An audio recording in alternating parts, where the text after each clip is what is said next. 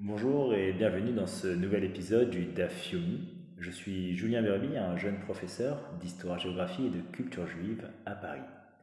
Je suis très heureux d'être l'un des maillons de cette chaîne, de cette série du DAF Yomi, et j'aimerais évidemment rendre hommage, remercier tous les contributeurs qui font un travail énorme, et en particulier remercier euh, Myriam Ackerman.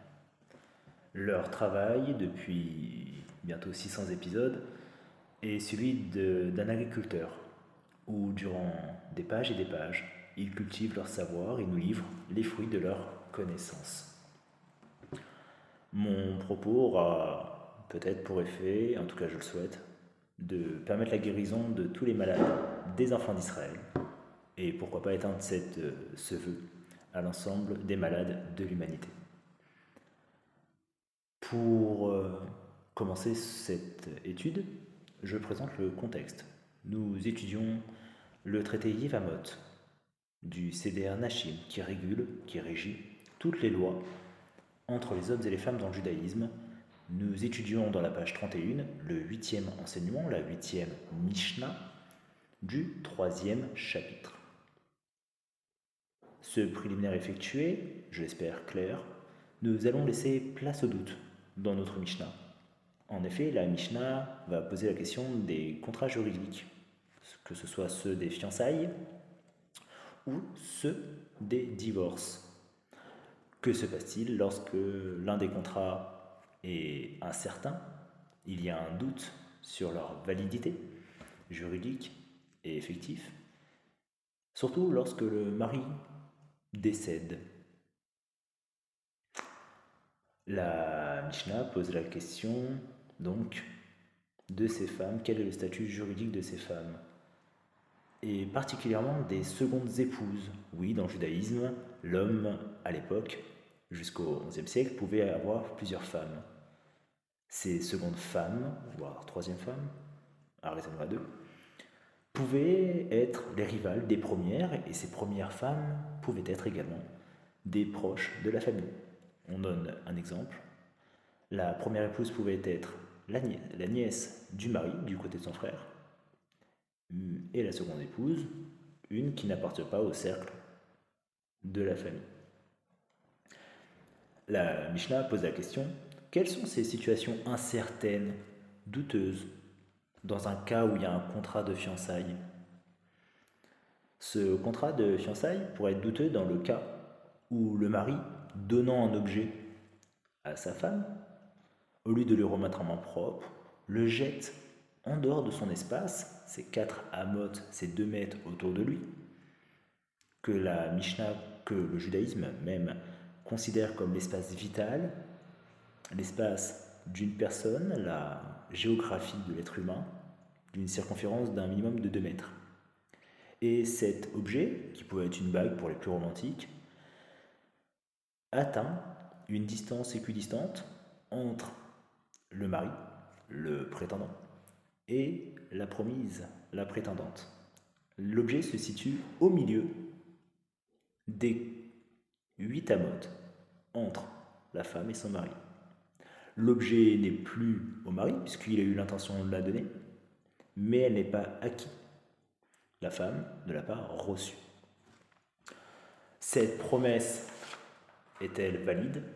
Le statut de la femme est-il engagé Surtout si le mari décède?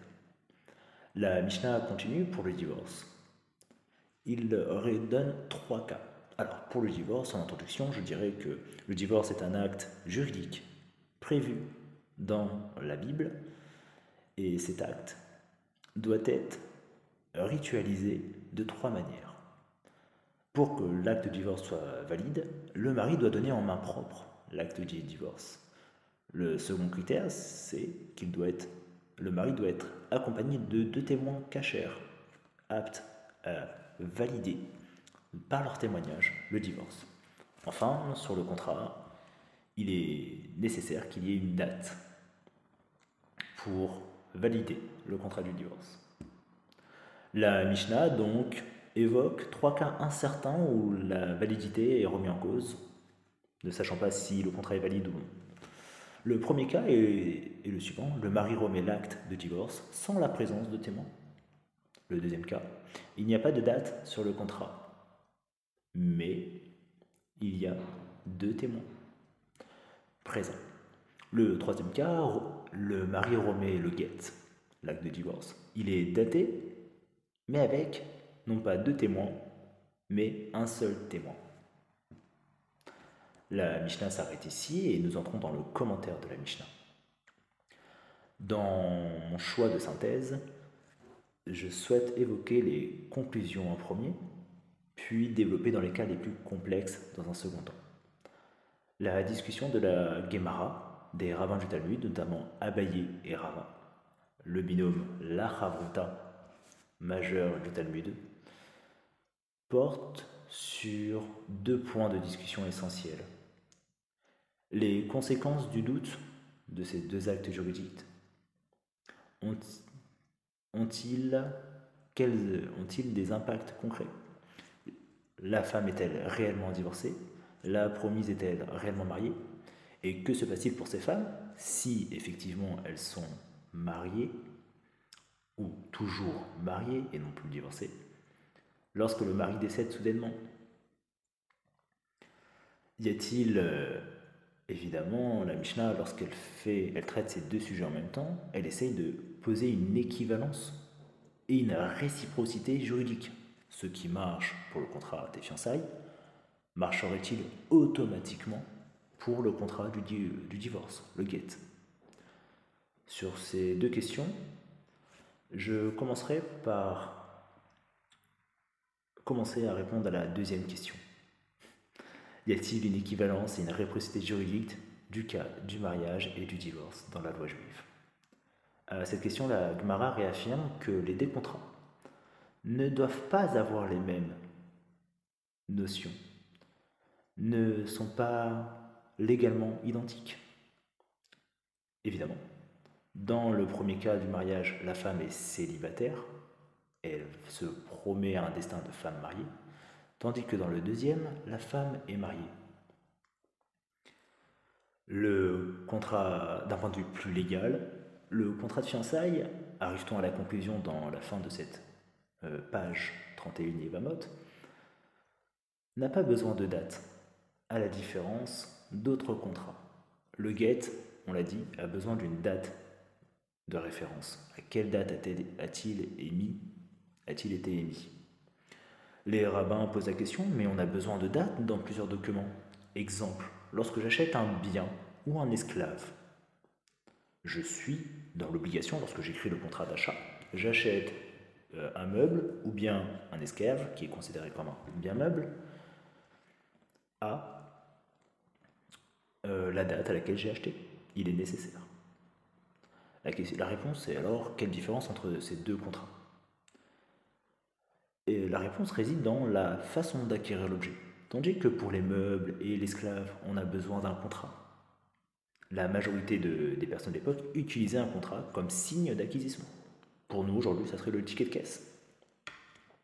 Tandis que pour le mariage, vous ne donnez pas, lorsque vous êtes amoureux de votre promise, un contrat juridique avec tous les alinéas et toutes les exigences farfelues que l'on peut imaginer aujourd'hui, mais plutôt un objet symbolique. Et puisque que déjà depuis 2000 ans, on donnait, on promettait l'amour et surtout l'engagement du mariage par le don d'objet, la date n'est pas nécessaire. Quant au divorce, il se distingue de la relation de contrat. Euh, il se distingue évidemment du contrat de fiançailles et évidemment de l'enjeu de la relation, car il compose les trois éléments qu'on a cités précédemment, la remise en main propre, la date effective à laquelle se déroule, prend effet l'acte du divorce et enfin la présence de deux témoins.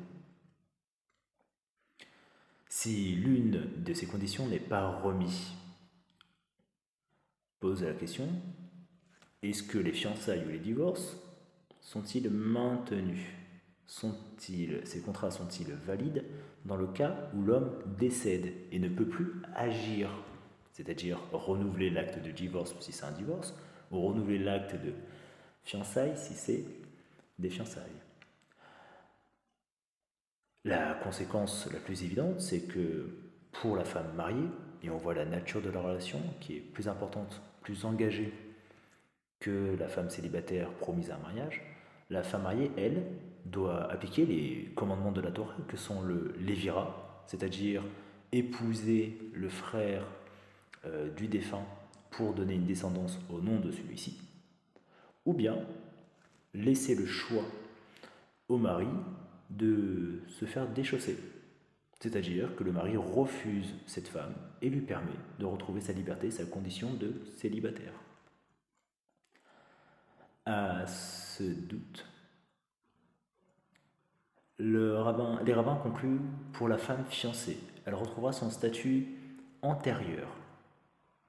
Son statut antérieur, qui est celui de célibataire, et ne sera pas obligée d'appliquer le pratique de la femme mariée.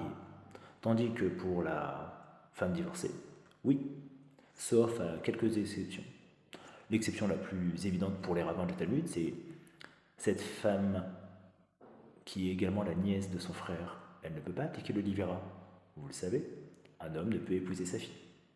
C'est l'un des interdits les plus graves parmi les autres relations interdites sexuelles. Un exemple rapporté dans la Gemara pour illustrer ce principe de retour à la situation antérieure.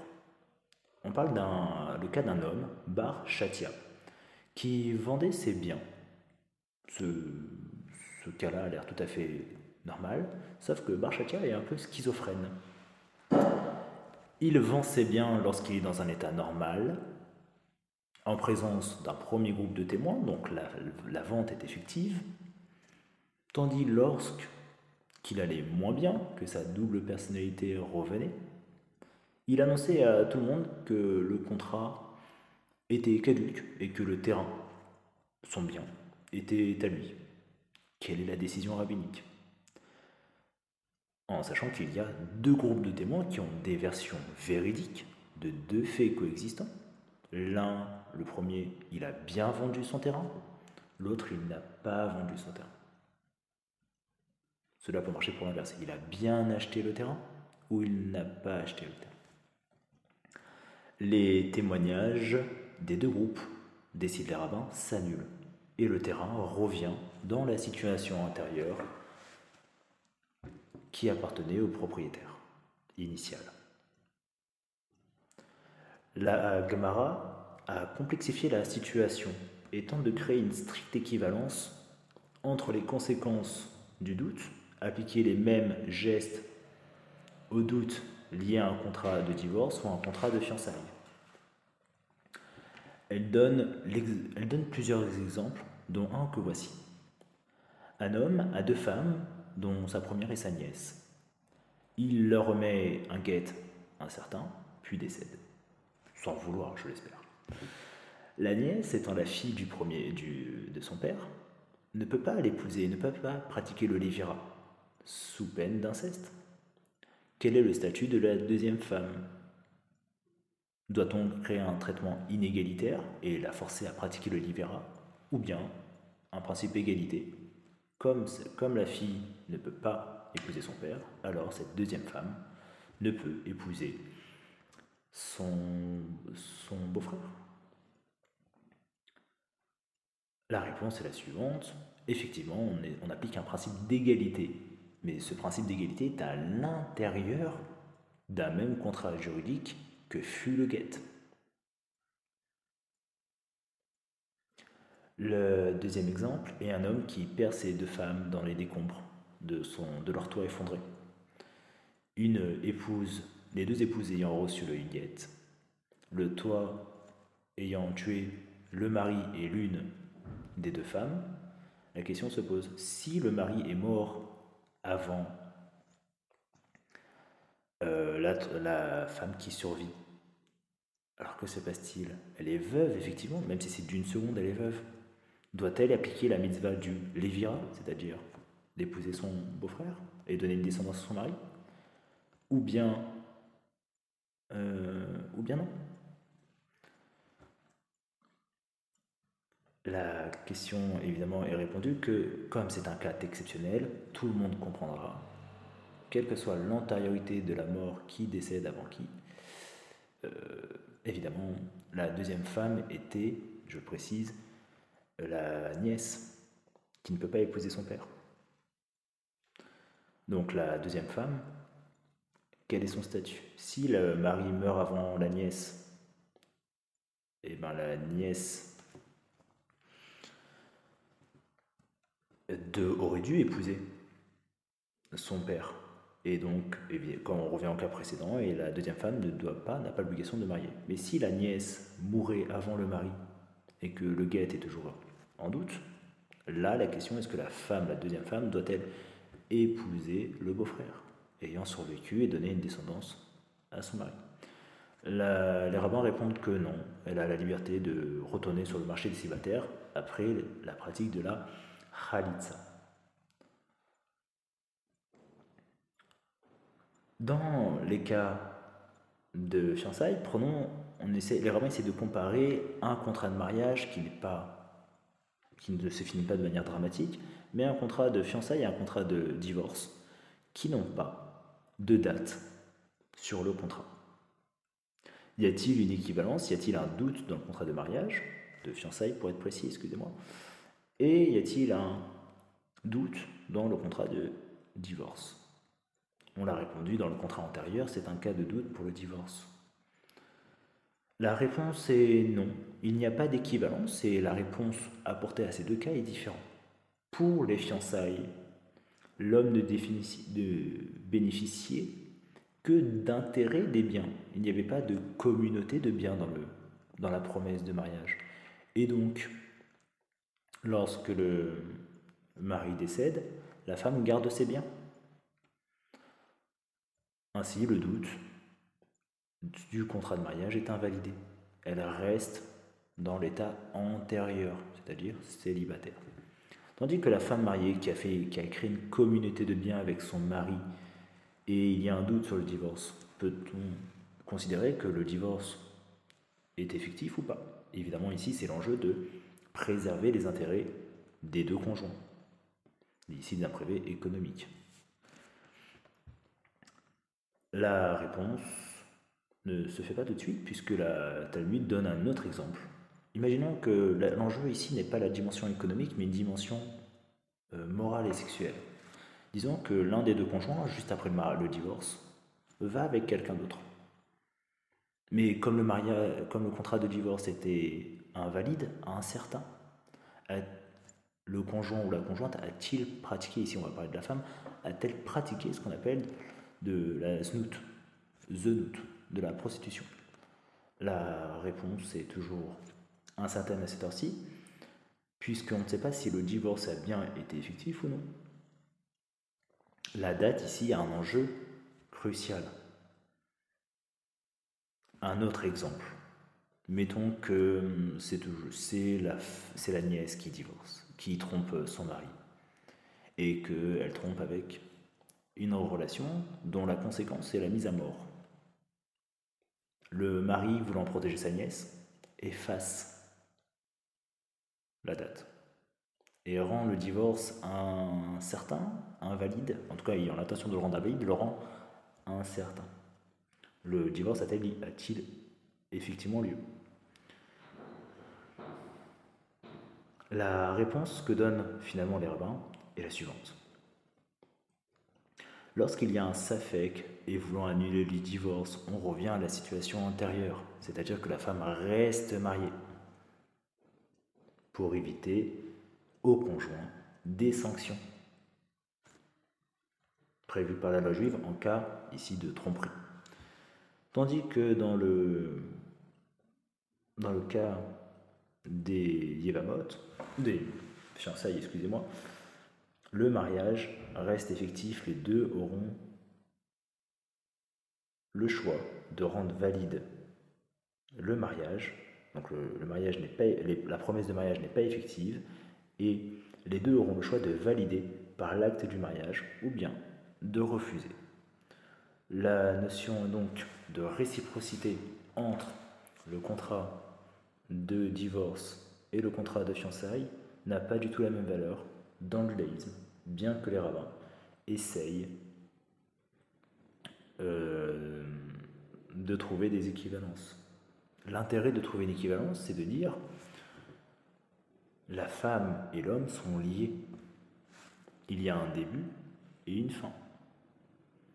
Est-ce que cet amour, cet engagement du début, est-il, a-t-il la même valeur que cet amour, cet engagement à la fin, au terme de la relation, arrêté soudainement par un décès, par un veuvage Ces deux élans amoureux, qu'ils soient heureux, malheureux, sont tous deux face à une même situation, l'absence de l'autre. À cette question, les rabbins prennent en considération le, le passé, et surtout le passé immédiat. Si la femme est un célibataire, elle retourne à son célibat, aussi amoureuse soit-elle, et si elle euh, était engagée, elle retrouve son engagement antérieur. Sauf dans le cas où euh, elle serait proche, elle serait dispensée des mitzvot liés au veuvage. Merci à vous et passez une excellente soirée.